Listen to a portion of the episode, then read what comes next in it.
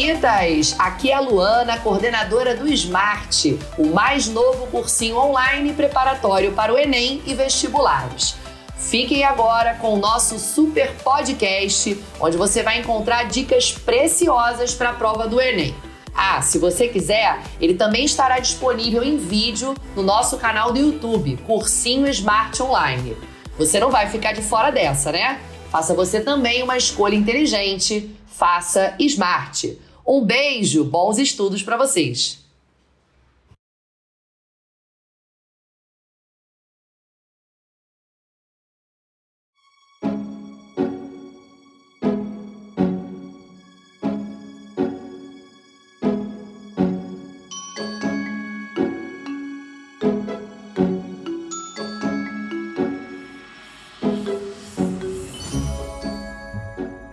Aqui de novo, pessoal, galerinha, aqui com o nosso podcast do curso Smart, o cursinho que aprova você, que te coloca nas universidades sonhadas. E hoje a gente está com uma professora tão especial aqui, tão, tão famosa. famosa ela, onde? Nem na minha rua.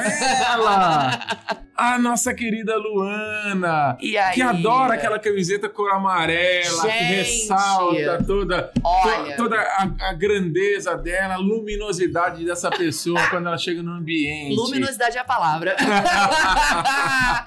e aí, Rosane, tudo bem? Tudo bem, Lu? Seja bem-vinda. Obrigada. Eu, eu queria só, assim, gente, deixar claro, né, que, pô, tô muito orgulhosa do, da minha camisa amarela, né, todo esse cenário amarelo. Mas assim, gente, eu, eu, eu tenho uma invejinha do, do pessoal da, da, da natureza. Ah, você queria estar tá de roxinho? Eu queria o roxinho, gente. Desculpa, gosto, né? Mas assim, eu já tô feliz porque eu tô aqui gravando um podcast pela primeira vez na minha vida, né? E realizando meu sonho de princesa, gente. Esse microfone aqui, sério mesmo. Coisa pró, né? Nossa senhora. Não tenho nem roupa pra esse evento. Quer dizer, fal... tenho, meu amarelo. Tá vendo? Vai falando aí de casa nova, né? Pois Primeira vez de podcast. É. O que, que, você tá achando? Que... O pessoal tá te tratando gente, bem aqui? Tá Como tra... é que é? Não, gente, ó, sem brincadeira. Aqui eu tenho tratamento VIP top Mega Blaster. Né? Aqui eu tô me sentindo rainha desse mundo todinho. Mas, brincadeiras à parte, né? Muito feliz na Casa Nova.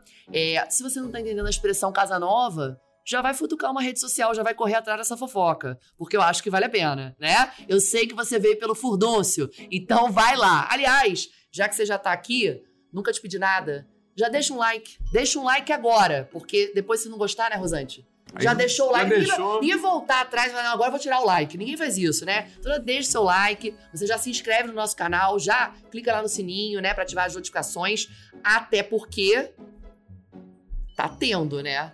Tem um monte, aliás. Pô, tá rolando muita coisa boa. E já segue a gente no Instagram também, por favor. E deixa seus likes por lá, interage com a gente, manda um direct, manda um oi, manda um oi sumida, entendeu? Já interage com a gente por lá, que vai ser top. Bom, e agora, Lu, como tô aqui de convidado âncora para você oh, aqui, a gente tem várias questões aí que afligem os nossos queridos alunos. A gente sabe que matemática é aquele grande terror e às vezes é um terror que está muito mais na cabeça do aluno Total. do que realmente na prova. Total. Porque é aquela coisa, a, a matemática, ela vai me derrubar, ela é vai ser o um pânico no meu Enem, ela vai fazer meu segundo dia ser um inferno. E vamos desmistificar isso aí? Pô, olha, Rosante, muito obrigada por essa oportunidade, na verdade, né? De, de, de tentar quebrar um pouquinho, de desconstruir né? Essa visão de que a matemática é um bicho de sete cabeças e que ela é a grande vilã do Enem, porque é, eu diria que muito pelo contrário. Ela é a grande estrela do Enem, com todo respeito ao pessoal de redação, principalmente. Mas eu diria que a matemática é uma grande estrela porque é aquela parte que a gente sabe que se a gente investir uma energia bacana, né? Se a gente se dedicar, se a gente fizer o dever de, dever de casa direitinho, sabe? Todo aquele roteirinho que nós, professores, passamos tanto nas nossas aulas e que às vezes os alunos entra por um ouvido, sai pelo outro, né? Ou, ou às vezes até, eu acho até que eles não levam muita fé, sabe? Ah, não, tá dando essas dicas aí, mas não sei se isso vai fazer diferença. E a gente fala porque a gente sabe que vai fazer diferença, né? É por experiência, não é por, ah, acho que pode funcionar, não. A gente sabe que vai funcionar. É, e se a gente prestar atenção nessas dicas, seguir esse roteiro, né? Toda essa postura para a gente fazer uma boa prova de matemática, a gente vai conseguir uma pontuação legal. A gente sabe que a matemática ela joga mesmo, né? A pontuação lá para cima e não é tão difícil quanto parece a gente ter aí uma, uma quantidade de acertos, né? Desde que a gente mantenha aquela coerência nas nossas respostas que realmente vão, vão fazer a nossa nota subir, né? Então, a gente precisa, primeiro, focar na solução e não no problema. Sim. Rosante, vê se você já não, vive, não vivenciou isso, né? A gente passa o ano inteiro falando para os alunos, ó, começa pelas fáceis, né? Tenha preocupação em acertar as fáceis, porque senão a TRI vai jogar contra você, vai derrubar sua nota. Mas para para pensar. Às vezes acaba a prova, encontra o aluno na rua. E o aluno vem enlouquecido, Luana. Aquela questão, vou até citar uma questão clássica, 2017, eu até resolvi essa questão recentemente em aula com os alunos e é sempre o mesmo impacto, né?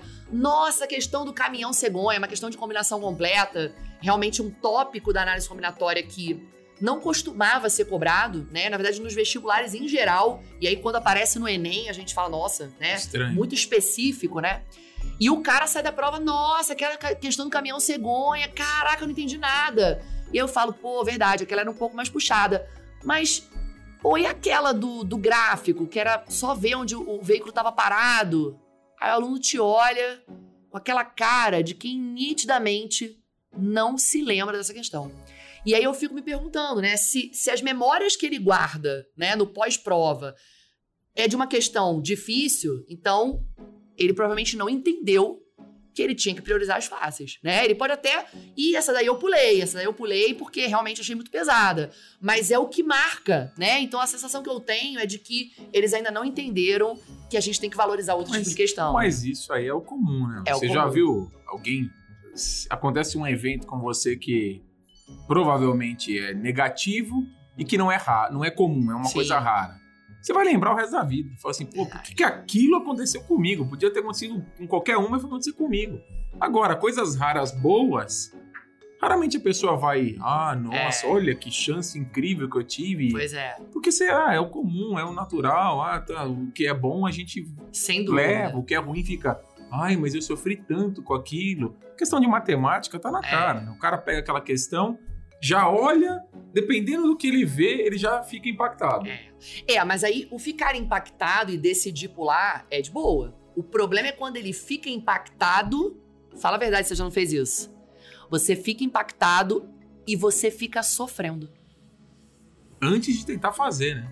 Antes de tentar fazer. O cara fica sofrendo e às vezes, quando você vai ver, é cinco minutos que ele gastou sofrendo com a questão que ele internamente já decidiu que ele vai pular. Não, e aí, vou usar uma gíria regional pra você, nossa carioca querida. Adoro. Imagina, pega aqueles marrentinhos. Os marrentinhos. Os marrentinhos. aqueles caras que vão falar assim, não, eu vou fazer que é uma questão, Questão de honra. de honra. Gente, Questão para de, de honra. palhaçada. Para de. Para, não tem questão de honra. Tem a questão que vai te ajudar a conseguir uma nota boa. É isso, é sobre isso. Não tem questão de honra, gente. E assim, é normal, Rosante. Às vezes a gente erra na nossa primeira avaliação, né? Eu acho que também isso é uma reflexão que os alunos vivenciam, né? Do Luana, mas tudo bem, vocês falam que a gente tem que começar pelas fáceis, mas na hora da prova, Pra mim parece tudo muito difícil, né? Como é, que eu, como é que eu reconheço essa questão fácil? Então, primeira coisa, a gente tem que ter essa elevação espiritual, internalizar e aceitar que a fácil sempre vai estar lá. Porque, me corrija se eu estiver errada, Rosante, se não tiver uma distribuição de questões fáceis, média e difícil, não existe TRI, não faz sentido, Até porque né? o Enem mesmo pré-define que são 45 questões, sendo 15 fáceis, 15 médias e 15 Perfeito. difíceis. É claro que a gente tem aquela famosa, aquele complemento, né? Fácil pra quem? É. Né? Tem isso. Sempre cabe, tá, gente? E por isso, às vezes, é muito complicado pro professor. Às vezes o aluno cobra, né? Tá resolvendo a questão, ele. Mas essa é fácil ou média difícil? Falo, gente, olha. E às às vezes você também tem que ter o bom senso de avaliar o grupo que você tem naquele momento. Então você pode falar: olha, pra você que tem o nível de preparação tal, que tá no curso tal, eu diria que essa questão é fácil. Talvez uma outra pessoa que não tem a mesma bagagem que você tem, ela possa ser um pouco mais difícil, né? Então, assim, é difícil a gente é, bater o martelo em relação a isso, né? Ter uma coisa muito é, é, certinha. Ah, não, essa aqui é fácil, mas, mas as questões fáceis vão estar lá. E é importante que isso é outra coisa também. A galera, às vezes, fica o anjinho de abim, sabe? O cara vê a questão, nossa, tranquilo, ele faz. Ele quer passar para a próxima, Rosante, mas o diabinho fica assim, ó. Será que é isso mesmo? Será que o Enem te deu esse mole? Vou Se- voltar, que tá Não, muito fácil. Volta lá que tá muito fácil, né? E eu já vi muita gente trocar a resposta certa pela errada porque começou a viajar na maionese, porque não acreditou que a questão era fácil. Então, primeira coisa, as questões fáceis, elas estão ali, né? E são Ela- fáceis. E elas são fáceis mesmo. Não é que aparece, não é preparou, pegadinha, né? não. Ele É, se ela preparou. é fácil, exatamente. É, e claro, a gente tem mecanismos para reconhecer essas questões fáceis? Tem.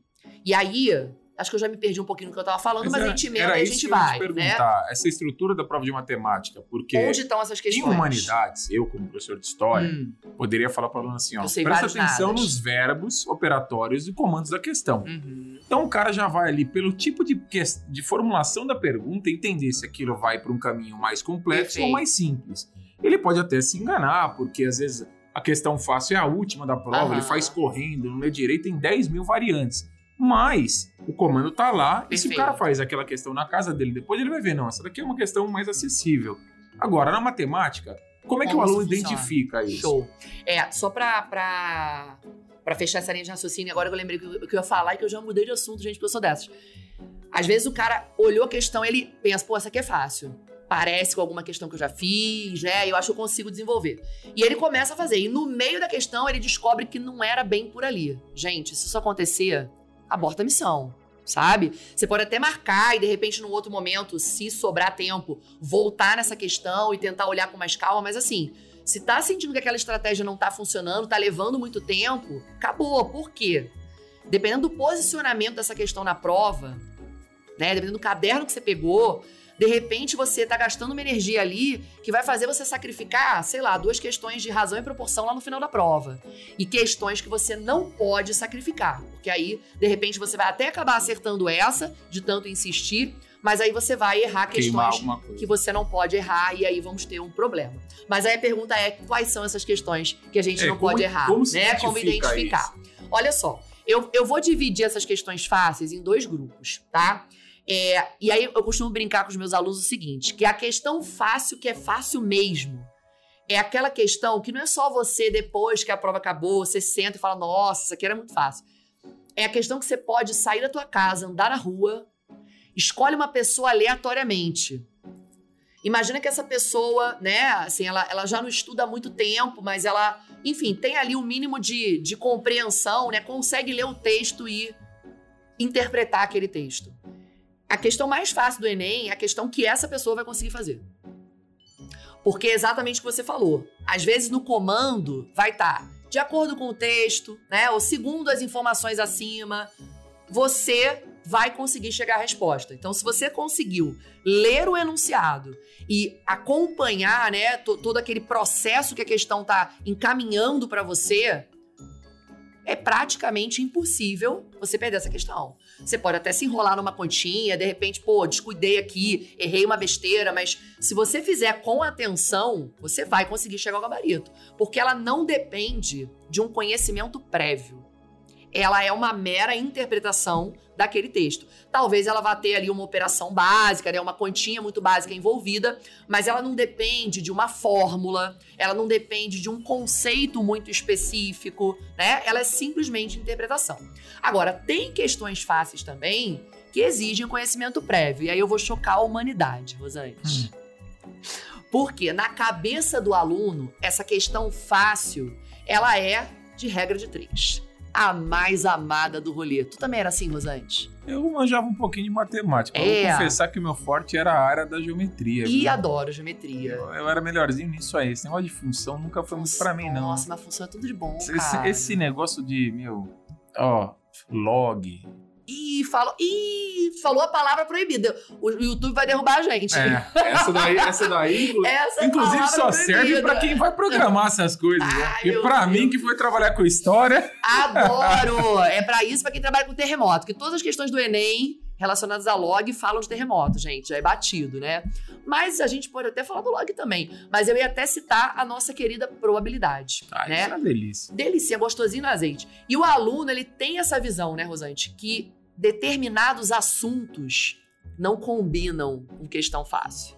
Então, se eu falar pro cara que já caíram algumas questões no Enem de probabilidade que estavam nesse bloco das fáceis, nossa. O cara se revolta, né? O chat vai enlouquecer, né? Mas o cara prepara eu... a cabeça dele para achar que probabilidade Exato. e é porcentagem... É cultural, é cultural. A, a, combinatória ali é o drama dele. Nossa, é cultural. Então o cara já vai pra prova, isso é complicado, porque seu pensamento tem muito poder, né? O cara já vai para pensar, se cair probabilidade, eu vou errar. E, gente, não dá para ter esse pensamento. Primeiro, porque vai cair probabilidade. Não Com tem certeza. uma edição do Enem, que às vezes combinatória até fica de fora, mas não tem uma edição do Enem sem probabilidade. E, em geral, a gente tem aí mais de uma questão, né? Sim. De duas a três, já teve edição com quatro questões de probabilidade. E, claro, tem questões de probabilidade que são difíceis? Óbvio, como eu sempre falo, para ser fácil ou difícil, só depende da imaginação de quem Claro, elaborou o quem item, elaborou. né? Só depende disso. Obviamente também alguns assuntos eles têm mais facilidade para, né, caber numa questão difícil, outros menos. Para você fazer uma questão muito difícil de regra de três, Tem que inventar você tem que muito. estar muito inspirado, né? De probabilidade já é mais fácil. Mas existem questões muito fáceis de probabilidade no Enem. E aí, qual vai ser essa questão fácil? É aquela questão que vai trabalhar somente o conceito de probabilidade. Ou seja, a coisa mais básica que a gente aprende. E que a gente aprende, às vezes, desde pequeno. Tem criança jogar, se eu jogar o dado, qual a probabilidade de sair um 6? O cara vai saber responder, né? Então, assim, tem questões no Enem que são desse tipo. Agora, eu já posso ter uma questão de probabilidade condicional que não é um bicho de sete cabeças, não. Mas já é um conhecimento um pouquinho mais específico dentro da probabilidade, né? Então aí a gente vai em cada assunto em níveis diferentes de Que é- questão. E normalmente é essa que o aluno acha que sempre vai aparecer. Exatamente. É, vai ter uma probabilidade, mas vai ser condicional. É vou ter que fazer ali isso, uma é série de. isso, é isso. Outra coisa que o Enem gosta muito, né? De, de trabalhar com a probabilidade em jogos. E aí, às vezes, são jogos que já existem, né? Já tem a questão clássica do campo minado. é, que até aluno fala, não, eu, eu acertei porque eu jogo campo minado direto. Né? O cara nem pensou na probabilidade, ele foi na, na experiência, na na vivência, dele. vivência dele. Que, inclusive, é algo que não deve ser desprezado em hipótese alguma, né? É, às vezes, eu, eu leio as questões com os meus alunos também, e eu sempre falo disso, Rosante. Porque, assim, falo, gente, beleza, ó, você pode falar pra mim que você não sabe a fórmula, né? Que você não, não consegue é, é, é, linkar esse texto com o que você aprendeu na aula, mas esquece um pouquinho a fórmula. Vamos deixar a matemática propriamente dita um pouquinho de lado. Pensa nesse texto, pensa nisso na vida real. Tu já viveu essa situação? Sei lá, tá na questão de juros compostos. E o cara fala, pô, da dívida, que foi parcelada, aí o cara vai antecipar. Então, pô, tu conhece alguém que já foi ao banco pedir um empréstimo? Aí o pessoal vira, vira e mexe e fala isso, ah, comprou a casa própria, financiou em 30 anos. Mas de tempos em tempos ele vai lá e antecipa umas parcelas. Por que, que as pessoas fazem isso? Porque elas têm uma compensação, né? Por estar antecipando. Porque a gente traz aquele valor pro futuro pro valor presente. Você pode até dizer, eu não sei qual é a conta que faz para chegar a esse número. Mas eu entendo esse Que é ter processo. um ganho. Exatamente. E tal, isso é outra coisa importante também. Eu, o aluno não acredita quando eu falo isso, Rosante, mas a prova objetiva vem com gabarito. Eu só eu saio da prova com uma certeza. Até naquela questão mais difícil, a resposta era uma daquelas cinco alternativas. Isso é fato. E aí, ah, tá bom, Luana, então beleza. Então todo mundo sabe fazer, vai gabaritar matemática. Óbvio que não é isso. Mas as opções, elas também falam com a gente. Sim. E aí você tem aquelas coisas que são que você vai. Com o mínimo de conhecimento, você vai ver que é um absurdo. Isso é a primeira coisa que a gente tem que fazer. E, e, aliás, isso independe, tá, Rosante, da gente ter aquele conhecimento ou não. A gente pode usar esse artifício em qualquer questão. Vou te dar um exemplo clássico, você falou das funções.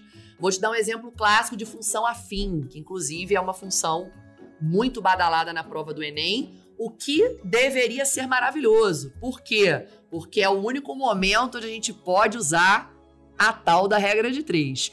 Com cautela, né? Porque existe uma proporcionalidade ali que não é do x com y, é da variação sofrida no eixo x e a variação correspondente sofrida no y, mas a gente consegue fazer por regra de três, até semelhança de triângulo, usando aí o artifício da geometria plana, é, mas é um tópico muito cobrado, né? E quando a gente fala de função afim, por exemplo, é comum é, o camarada dar a lei de formação da função, né?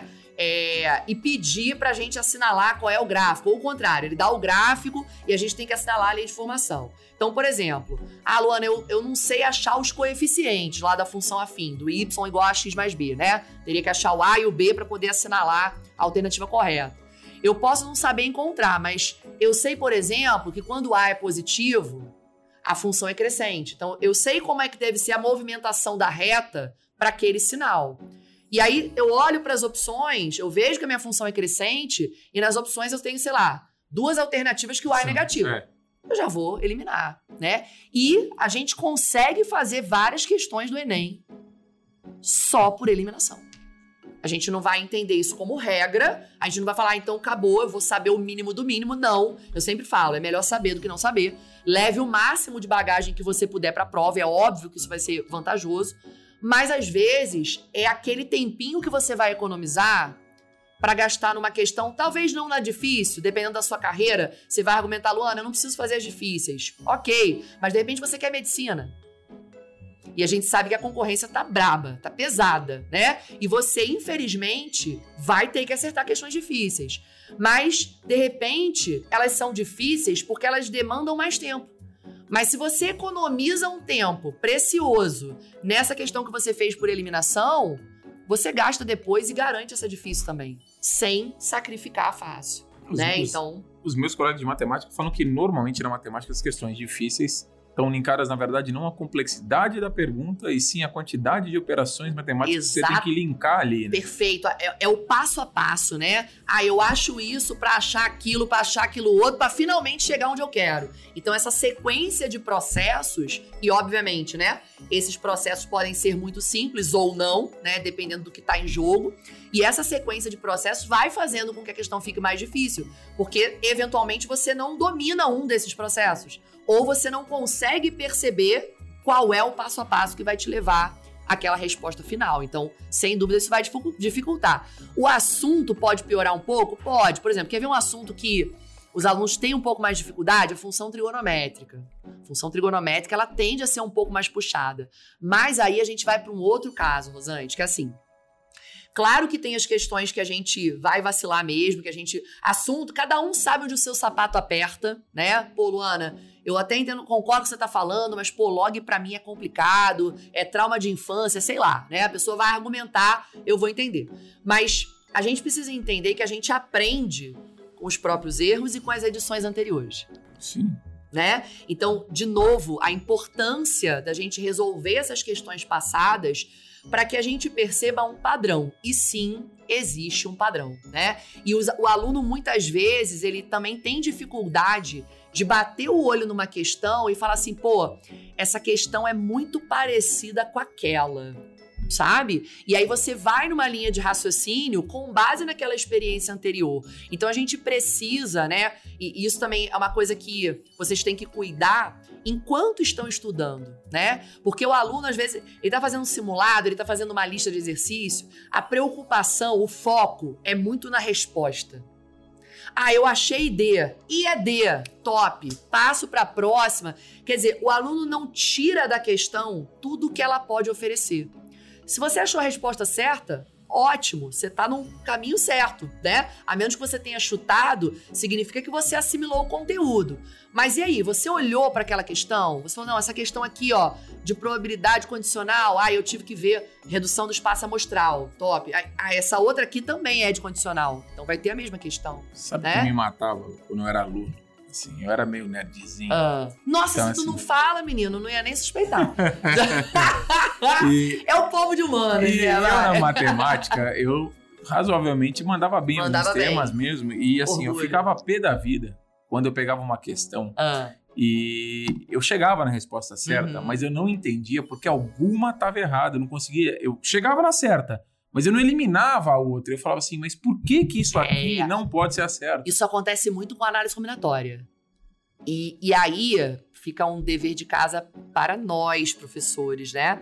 Eu sempre falo isso com os alunos. Às vezes, Luana, pô, eu, a minha não deu letra D, a minha deu letra E. A primeira que eu, coisa que eu pergunto é: como é que você fez? Às vezes o aluno consegue verbalizar, às vezes a gente tem que olhar, mas eu sempre pergunto: como é que você fez? E eu sempre falo para eles: ó, fez, não deu certo, não apaga traz para aula, porque eu quero saber como você pensou. Até onde parou, né? Exatamente, porque de repente você já começou num conceito que estava muito errado e aí não teve como resolver. De repente você começou bem, mas deslizou em algum momento.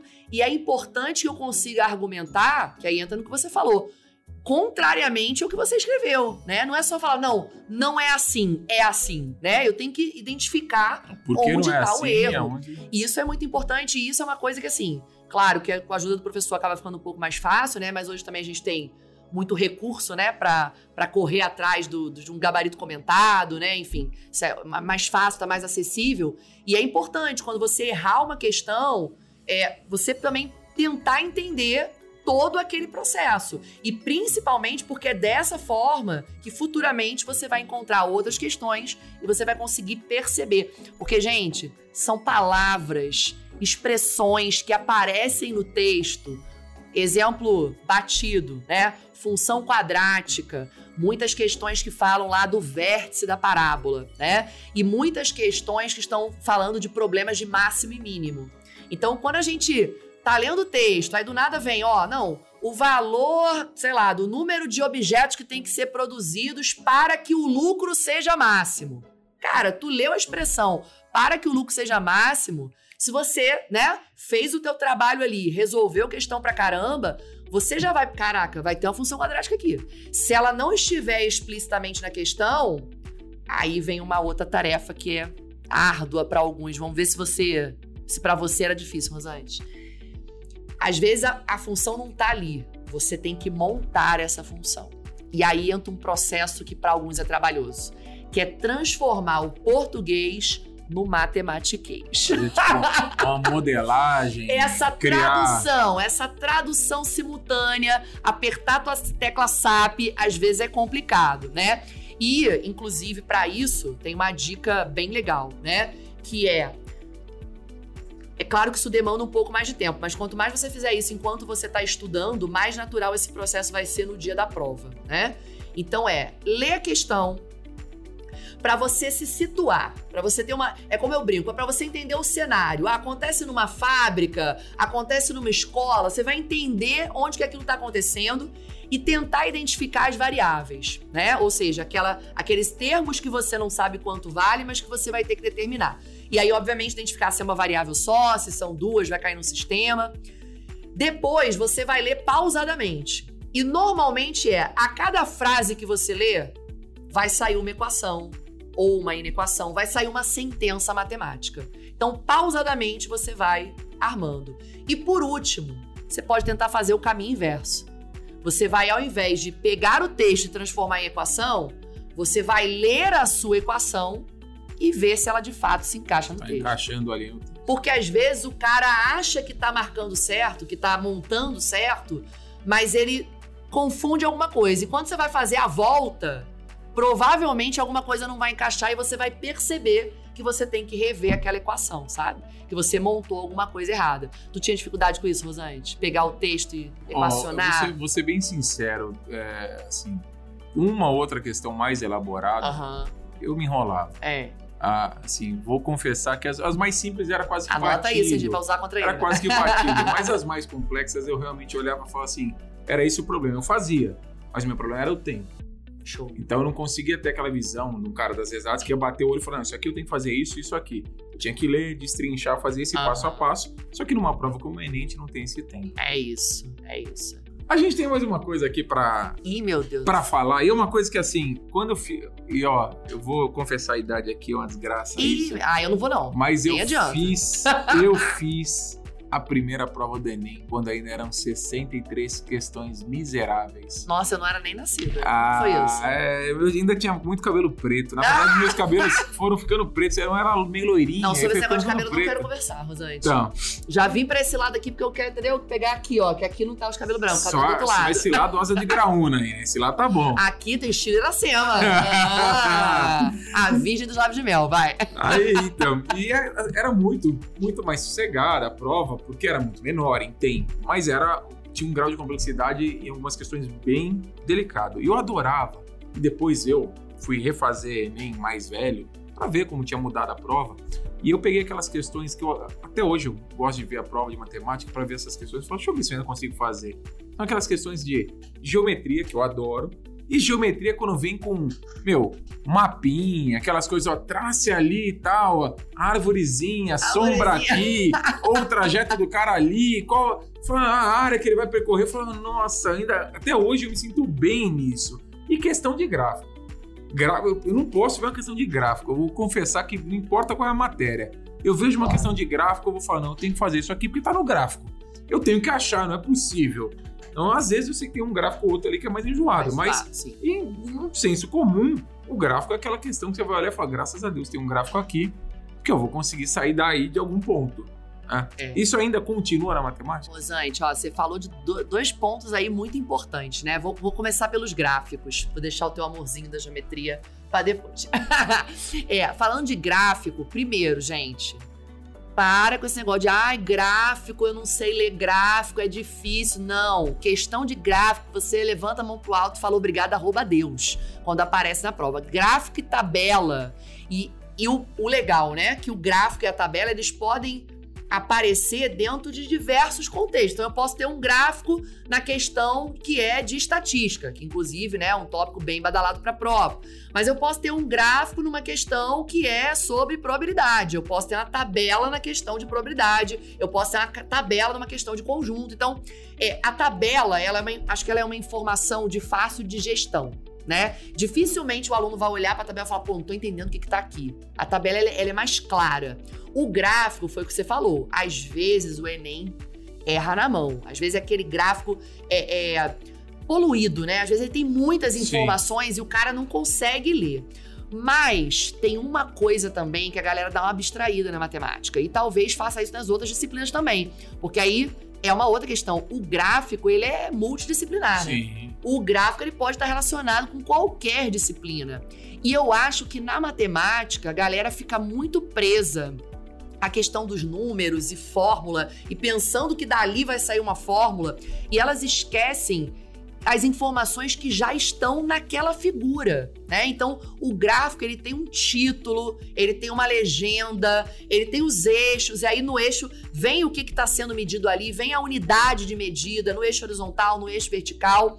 E tem muita questão de gráfico, você lê o comando e você olha para o gráfico, você já consegue marcar, você não vai nem ler, nem ler o restante Acabou, do né? texto, sabe? Então, assim, questão de gráfico é, é muito bom, porque é uma informação fácil, né? Uma informação fácil de ler. Claro que tem um ou outro gráfico que a gente gosta mais. Por exemplo, entre um gráfico barra e um gráfico pizza, a gente vai querer o de barra né? Porque o pizza já vai levar para porcentagem, já vai ter uma continha mais chata. Mas gente, gráfico é tudo de bom. Então encontrou gráfico na prova, se joga. Ah, Luana, mas esse aqui era cabeludo, cheio das ideias, cheio das informações. Eu achei melhor pular porque eu tava me confundindo. Beleza, mas isso é exceção, Sim. não é regra, né? Então o gráfico é uma coisa que vale a pena a gente investir.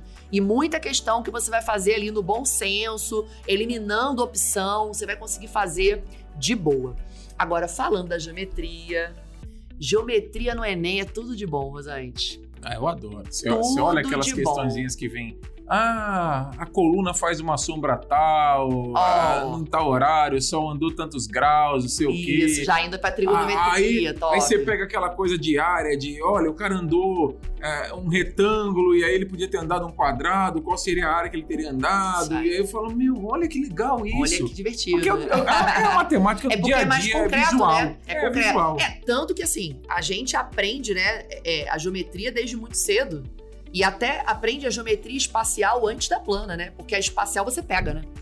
Eu falo pro cara do paralelepípedo, ele pega a caixinha de fósforo, cara, peguei o paralelepípedo, né? Então é, é muito concreto. E o Enem, ele trabalha a geometria em muitos níveis, né? Já teve questão pesada, óbvio, né? Porque, enfim, a prova tem 45 questões, né? E é por ciclo, né? Então, às vezes, às vezes tem uma temporada que, nossa, tá vindo só questão fácil, daqui a pouco vem uma mais cabeluda. Mas, no geral, qual é a vantagem da geometria? Primeiro, a gente tem muita questão de geometria, mais até da espacial, que são questões só de reconhecimento de figura. O cara não vai fazer nenhuma conta, ele não vai calcular área de nada, não vai ca calcular volume de nada. O Enem vai colocar alguma figura do nosso dia a dia e vai falar, ó, vai botar a caixinha de fósforo. E ele vai dizer, ó, essa caixinha de fósforo, ela lembra qual figura geométrica? E aí lá nas opções vai estar paralelepípedo, cone, esfera. Em geral, tem algumas que vão ser absurdas, né? Dependendo da figura, você vai conseguir eliminar. Talvez fique ali entre dúvida entre duas, mas não tem conta para fazer. É questão papum. É você olhar e responder. Né? Esse tipo de questão cai com muita frequência, tanto para geometria plana quanto para geometria espacial. E na geometria plana, a gente tem um tópico que, assim, na verdade, dois. Circunferência e círculo, tudo relacionado a isso, né? A área do círculo, comprimento da circunferência, né? E trabalhar espaço, o clássico, o básico. E o cálculo de áreas. E aí, cálculo de área, chuchuzinho, né, gente? Só vamos lembrar que a gente pode encaixar as áreas, Rosante, em três situações, né? Tem aquela área que é mais direta, que você olhou para a figura e você sabe qual é a fórmula que você vai usar para calcular aquela área. Tem outras figuras que às vezes você olha, você não consegue nem dar um nome para ela, sabe? Você olhou quadrado, beleza. Isso aqui é, sei lá, figura. Você não consegue dizer qual é a figura plana que você estudou que corresponde àquilo ali. Mas às vezes, puxa uma retinha no lugar conveniente, né? Liga dois pontos dentro dessa figura e você consegue subdividir essa figura em outras. Essa decomposição é muito essa útil. Essa decomposição é muito útil, né? A gente chama de partição, dividir em partes, né? E a gente às vezes também pode fazer outro processo, que é, ao invés de pegar pedaços menores, é aumentar um pouquinho. Às vezes, ah, poxa, se tivesse esse pedacinho fechado aqui, virava um retângulo. Mas não tem. Então eu vou calcular como se tivesse e depois eu vou tirar aquele pedacinho que não serve é o que a gente chama de exclusão. Então, só tem que ter atenção para isso. Mas, gente, todo ano vai cair área e tem umas áreas que são batidas que o Enem adora. O Enem adora uma coroa, a coroa circular. Aquela região compreendida ali entre dois círculos concêntricos, né, de, de mesmo centro. Isso é clássico dos clássicos. Todo ano tá lá na prova, eles mudam ali a historinha, Mas né? É a mesma Mas é, às vezes ele fala, ó, oh, aqui o raio aumentou não sei quanto. Aí às vezes ele já dá o raio final para você ver quanto que aumentou. Mas ele vai sempre jogar ali com essas figuras planas básicas. Então, é uma parte que vale a pena também a gente chegar afiado à prova, porque são questões que também não vão ter é, um nível de dificuldade muito alto. E quando a gente vai para a geometria espacial, tirando essas questões de reconhecimento de sólidos, né, de figuras, a gente também tem o cálculo de volume. volume. E o Enem, ele, ele, é muito gentil nessa parte, porque ele gosta muito de figuras mais básicas, paralelepípedo, cubo, né? Cilindro. E não vai perguntar o volume de um dodecaedro? Não vai, ah. gente. Pelo amor não, senão a gente nem faz o gabarito. não tem coisa, não vai não. Ele vai pegar figuras muito básicas e, pasmem, já até aconteceu do Enem dar a fórmula. Olha que loucura, né? Mas eu sempre falo, Rosante, quando a esmola demais, Santos confia. É. Não é para você ficar achando que a questão é difícil porque o Enem deu a fórmula. Mas a gente tem que tomar cuidado, porque às vezes o cara dá a fórmula porque ele tá querendo avaliar outra coisa. Ele não quer avaliar se você sabe a fórmula. Mas às vezes é o famoso ele te dá o diâmetro, mas na fórmula você vai usar o raio. Aí tem gente que passa batido, não divide por dois, sabe?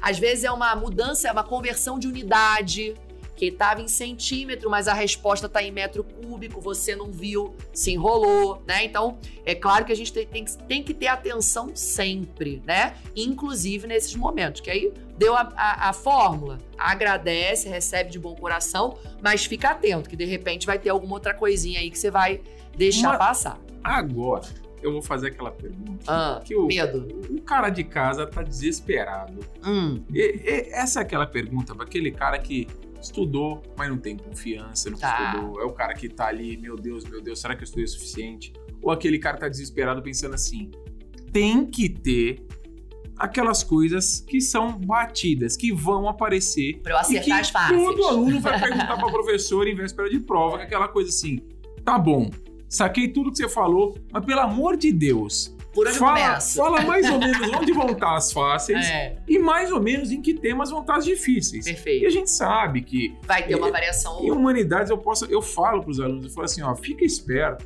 porque nos últimos anos as questões muito difíceis de humanas têm caído com textos de pensadores da sociologia e filosofia. Que aí eles pegam lá um texto do cara que não é dos mais famosos e você já fica sambando ali, né? Você fala, pô, nem conheço esse cara, então não, não posso nem partir do que ele defendia, porque eu não Sim, sei o que, o defendia. que. Agora, na matemática deve ter aquelas coisas que são assim, classiconas, Aham. e aquelas coisas que você fala, meu, aqui eu sei que vai vir a questão, que aquela enjoada vai estar aqui. Ou que é o que se espera que apareça, né? O Perfeito. que, que você pode salvar os nossos queridos de casa Vamos aí? lá, pega aí a caneta e vai anotando, hein? Ó, primeira coisa, Rosante, vou, vou também concentrar nesses assuntos mais básicos e também falar um pouquinho das variações, né? De como eles podem ser abordados na prova, porque pro mesmo assunto a gente pode ter modelos diferentes de questão também.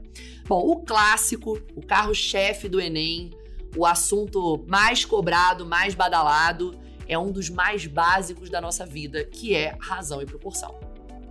Razão e proporção vai estar lá, com certeza. Você pode não ir, mas razão e proporção com certeza estarão presentes na prova. E aí a gente tem desde a questão básica, real e oficial. Pra você ter uma ideia, Rosante, ano passado o Enem botou lá um, um- um ônibus. E aí ele falava que tinha alguns assentos que estavam ocupados Pô, e eu outros lembro não. dessa questão. Essa era a delícia. É, não, e, e foi muito louco porque o cara não precisava nem contar, porque as poltronas vinham numeradas. Sim, tava numerado e muito coloridinha, louco, assim, que coloridinha, sabe? Mas a gente tem que tomar muito cuidado, porque como eu falo, gente, pra errar basta estar vivo, né? Às vezes a questão é fácil, mas você dá aquela vacilada também nessa coisa do querer fazer tudo muito rápido. Isso também é um problema, tá? É, a gente sabe que o tempo é uma questão, mas cuidado pra na ansiedade de fazer tudo muito rápido não acabar sacrificando as questões que você não pode errar. E isso pega aqueles caras que são o oposto. né? A gente tava falando agora do aluno que tá mais ou menos desesperado, mas tem aquele cara que é autoconfiante. E assim, Exatamente, "É, isso isso aqui aí é mole." ridículo, isso é ridículo. É isso aí. Quando, e aí, quando sai a nota, mas essa terrível rasgando. É, é Monange. Monange, pra você que não sabe francês, é meu anjo, tá? Só pra deixar claro aí pro nosso telespectador. Mas razão e proporção vai estar lá e a gente vai ter desde a questão mais básica, né? Do ah, tem tantos assentos ocupados, tantos vai. Qual é a razão entre um e outro? E aí, cuidado com a ordem, né? Então, qual é a razão entre o número de poltronas que estão ocupadas e as que não estão? As que estão no numerador da fração, as que não estão no denominador, porque você pode ter certeza que lá nas opções vai ter uma que vai estar ao contrário. E a galera que não leu com atenção vai marcar, vai- né? Exatamente. O distrator tá lá pra te distrair mesmo, né? Ou pra pegar os distraídos. Então, esse, esse tipo de questão vai cair. Aí a gente vai elaborando um pouquinho mais, né? Então a gente tem questões, por exemplo, que trabalham com grandezas físicas, né? Então a gente vai ter ali, às vezes, aquelas questões de comparação. O cara, sei lá, dá a distância, dá o tempo, aí você vai comparando as velocidades, ou ele dá a velocidade. Tem muita coisa, muito link da matemática com a física que passa por essa questão de razão e proporção, né? Afinal de contas, a velocidade, por exemplo, é uma razão, né? Entre duas grandezas ali. É, você vai ter essa, esse modelo de questão é bem importante e algumas pessoas têm dificuldade e tem, tem caído frequentemente, que é a parte de divisão proporcional, tá? E aí é muito importante que vocês conheçam bem os conceitos de grandezas diretamente e inversamente proporcionais. Não só o que isso significa, mas a relação numérica que existe entre essas grandezas quando você identifica essas relações. Então, ele tem cobrado muito, ah, sei lá, é, tem até uma questão recente que o cara fala que a- cada, cada empresa cadastra uma máquina com diferentes idades, né? Tempo de uso. E aí ele dá uma verba total que vai ser destinada para essas máquinas dessas empresas. E ele fala que essa divisão será feita de forma inversamente proporcional ao tempo de uso, né? Poderia ser diretamente proporcional também. E esse modelo de questão é muito clássico, né? E ele tem ali uma resolução bem padrão que normalmente se você faz ali uma, duas, três vezes, você já pegou o esquema e vai conseguir reproduzir dali pra frente, né? As tradicionais regras de três, obviamente, né? Porque a regra de três nada mais é do que um processo prático para relacionar grandezas que são proporcionais, sejam elas, dire delas diretamente ou inversamente proporcionais, mas não deixa de ser isso, né? Então, são questões também que vão estar lá, né? E vão envolver aí também uma interpretaçãozinha e tal. Aquelas coisas bonitinhas de Pedro vai construir uma casa, contrata um pedreiro que vai fazer uma parede em tantas horas. Mas Pedro não, quer né, acabar em Rosane? tanta... É. tempo, então que E que quanto- Pedro... tem- quantas pessoas ele tem que contratar, né? As famosas regras de três. Isso também vai estar lá. É, bom, aí a gente pode pensar também na estatística. Estatística é um tópico que vale muito a pena vocês investirem. Por quê? Vai cair média, moda, mediana, gente. É média, moda, mediana, a interpretação de gráficos, né? A gente também pode, de alguma forma, é, encaixar né, nesse, nesse roteiro. É, e, para nossa sorte, o Enem gosta muito mais da média do que das outras. Tudo bem que a moda também é tranquila, mas, gente, média bomba na prova. É uma loucura, Rosante. Você vai ter ali três, quatro questões de média. E assim, cálculo de média, ponto. Nossa. Sem pegadinha, sabe? Uma coisa bem tranquila. Então, isso você tem que saber. E também tem modelos clássicos, né? Aquele de, ah, a média das alturas dos jogadores do time de basquete é tanto. Mas aí um jogador foi substituído. O que entrou é mais baixo, é mais alto. Aí a média aumentou, diminuiu. Quanto que aumentou, quanto que diminuiu, né? Então esse tipo de esse modelo de questão é um pouquinho mais difícil dentro do tópico da média e vem caindo é, é, frequentemente também. Uh, a parte de porcentagem, né, gente? Porcentagem é o coringa. Porcentagem é o, é o, é o aquele vestidinho preto, quando você não sabe o que você vai botar, você bota ele, que funciona bem a porcentagem ela combina com tudo. E o Enem abusa. E o Enem usa e abusa. Então a porcentagem vai estar presente lá na questão de geometria espacial e vai ter aquela questão que é puramente né, de, de porcentagem. Às vezes vai envolver uma interpretação de um gráfico também. Muitas vezes um gráfico pizza, né? Que é bem, bem legal para trabalhar essa questão da porcentagem. Então é um tópico também que vocês têm que saber que vai estar tá lá. Aí vale a pena investir no básico da geometria plana, cálculo de área, circunferência e círculo, ele, Rosante, não sei se você sabe disso, mas eu, eu namorei um cara importante. Opa! E eu, e eu vou te falar, ele é o único ex que eu posso olhar e falar que saudade do meu ex. É o Pitágoras. Você pode ir pra prova até sem a caneta preta. Mentira, não pode. Mas você pode esquecer o lanchinho, mas não pode esquecer Pitágoras. E ó, o tanto de questão que só depende dele, do teorema de Pitágoras, não tá no gibi, como dizia minha avó. Então, assim, tem que dominar o teorema de Pitágoras, tem que estar na ponta da língua. E, gente, não se esqueçam, né, que para aplicar o teorema eu tenho que estar tá dentro de um triângulo retângulo, que às vezes não tá na questão, sabe, Rosante? Isso, é, isso é uma coisa delicada da geometria e ao mesmo tempo maravilhosa. Às vezes a gente tem que ler nas entrelinhas, né? Às vezes o triângulo retângulo não tá ali, mas se você puxar uma perpendicular você no lugar certo. com ele sem ele estar. Tá sem ele estar tá ali. Às vezes você pode criar. Agora, gente, pelo amor de Deus, não é para inventar, não, tá? Mas é puxar uma perpendicular. Deu para puxar, brotou um triângulo retângulo, isso é ótimo. Porque você vai ter o teorema de Pitágoras, você vai ter como usar o básico da trigonometria, seno, cosseno, tangente, né? Então é o, o triângulo retângulo, o triângulo equilátero, o triângulo isósceles. Eles são triângulos que vale a pena você tentar trabalhar nas questões. Porque eles têm. Eles dão muito pano pra manga. Tem muita coisa que você consegue trabalhar com esses caras. Então, você dominar essas figuras planas mais batidas, né, e que tem mais informação, é muito importante. A geometria espacial, cálculo de volume, identificar o sólido, né? Só de ver ali, sabe, ah, esse. É, tem aquele chocolate, que eu não vou, não vou fazer publi aqui de graça, né? Mas tem um chocolate que tem ali um, um formato de uma figura espacial interessante, né? Então, às vezes Sim, o cara bota. Vem numa caixinha legal. Isso, bota o desenho ali do chocolate. Ah, qual é a figura espacial que tá aqui? Né? Então, são questões que você vai ter mais facilidade para fazer, né? E aí até, por exemplo, função afim também é, costuma ser mais tranquilo, ela sempre cai das mesmas formas, né? Então é importante, gente, que vocês identifiquem esses clássicos, né? Que vocês estudem essas provas anteriores e que vocês entendam esse comportamento da prova, porque pode confiar no que eu tô falando. Vocês vão perceber que nada se cria, tudo se copia. Agora, vamos pra parte que os caras ah. têm aquele. Ah, tá o drama. Você o falou Falou molezinha. Falou, aqui, ó, você pode ficar mais tranquilo é. que essas áreas aqui que, provavelmente que já vai são... garantir muitas questões na prova, Só tá? Que fique bem claro. Agora, para aquela galera que não pode se dar o luxo de errar muita, muita, uhum. muita questão de nada, uhum. tá concorrendo as, as carreiras aí mais duras aí. Isso. Esses caras não podem errar quase nada. Vão ter que escolher algumas difíceis para acertar. E esses caras aí querem saber, pelo amor de Deus, aonde na matemática normalmente essas difíceis aparecem.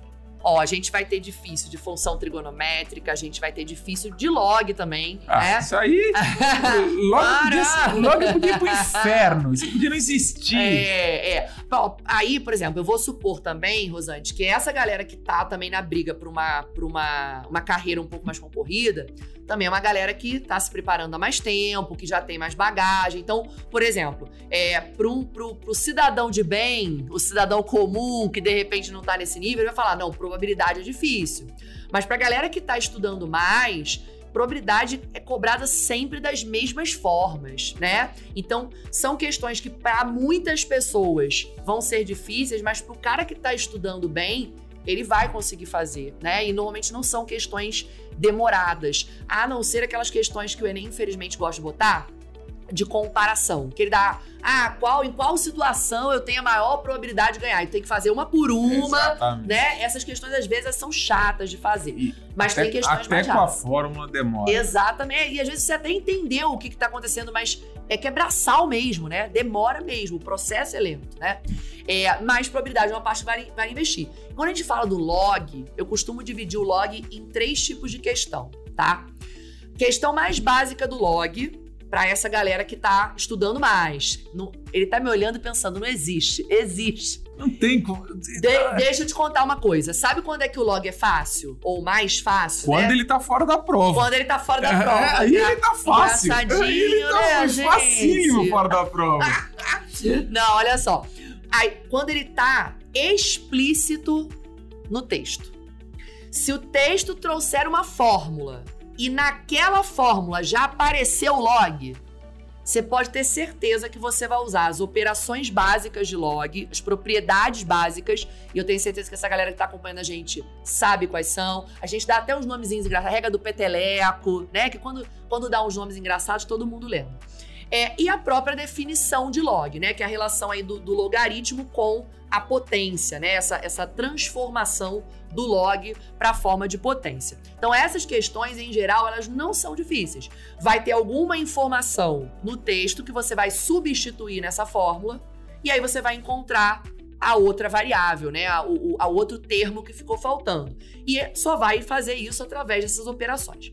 Aí tem um segundo modelo de questão, que é quando a questão traz uma fórmula, mas essa fórmula não tem explicitamente o log. É uma fórmula, mas o log não aparece. Só que lá no finalzinho do texto, Rosante, vem assim, ó. Se necessário, use log de tanto igual não sei quanto. E o cara fica, ué. Por que, Nem esse vi. nem vi, nunca nem vi, gente. Se necessário, pra mim não é necessário, não. Não vou usar, não, né? O cara não, não entende. Então, nesse momento, o que, que você vai desconfiar? Né? É um processo que é bem padrão. Com certeza, a variável da tua questão ela vai estar no expoente. Você vai chegar a uma equação exponencial. E quando a gente tem uma equação exponencial, o que a gente tenta é igualar as bases. Então, por exemplo, 2 elevado a x igual a 32, eu já transformo esse 32 em 2 a quinta, eu já fatoro 32. Então, se 2 elevado a x é igual a 2 elevado a quinta, x é igual a 5, acabou. Igualou as bases, iguala os expoentes. Só que nem sempre a gente consegue igualar as bases. E quando a gente não consegue, a gente usa o famoso artifício de jogar log dos dois lados. Então, é um momento maravilhoso. O log não tá lá, você bota Monange, tá? É só colocar na base que tiver lá na informação do texto. Aí o log vai aparecer e você vai desenrolar. Agora, difícil mesmo é quando não tem a fórmula e lá no final o cara ainda tem o descaramento de falar use log igual a não sei quanto. Essa hora escorra lá. Mas aí eu queria só dar uma provocada aqui, ó. Queria dar uma provocada aqui. Quando isso acontece, vai ficar mais difícil. Mas a culpa não é do log. E sabe por quê? Por que, que fica difícil? Porque a fórmula não tá lá. Rosante, adivinha. Se a fórmula não tá lá, quem é que vai montar a fórmula? Ah, aí o belezinha que tá Pega na o cara. espelho, É. a resposta tá do outro lado. Aí, bebê, aí vai ser, vai ser puxado, tá? Nessa hora, eu te digo, tampa o nariz e pula.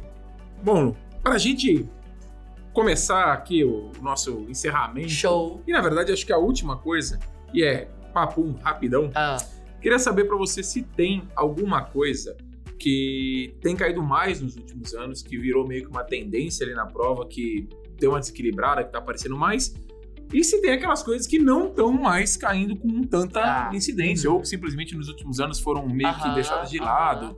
É, e a gente sabe que isso acontece sazonalmente. Certo. Você tem alguma dica para esse pessoal aí? Show. É, vamos lá, gente. Olha só. Primeiro, assim, já, já quebramos aquela ideia de, ah, o Enem matemática é, é só interpretação, é só raciocínio lógico. A gente já entendeu que essa moda já passou, né? A gente tá numa prova mais conteudista, né? A gente chegou num ponto que, assim, a gente realmente precisa estudar. Né? Não só para dar conta de 45 questões, né? Que esse volume ele já assusta, mas a gente realmente tem uma prova que vai ter uma questão ou outra que é mais interpretativa, mas o grosso da prova vai depender de fórmulas, de conhecimentos específicos, de conceitos que você precisa ter. Aliás, eu acabei esquecendo de citar e vou aproveitar e vou encaixar agora.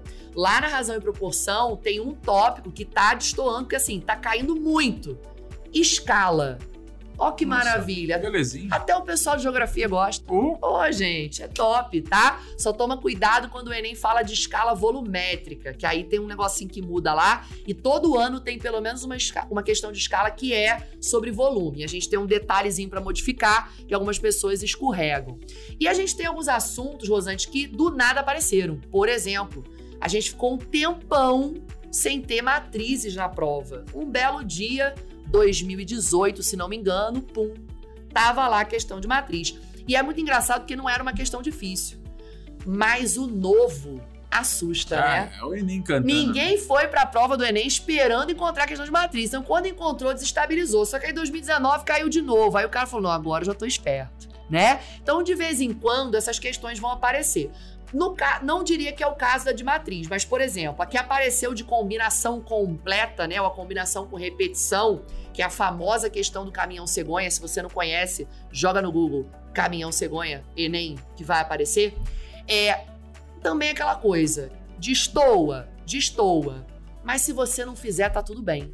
Porque vai destoar não é só pra você, é pra todo mundo, né? Não é só você que tá estranhando a presença daquele conteúdo na prova, todo mundo vai estranhar. Então é aquela questão que provavelmente não vai fazer diferença pra sua nota, né? Então a gente também tem que perceber essas coisas.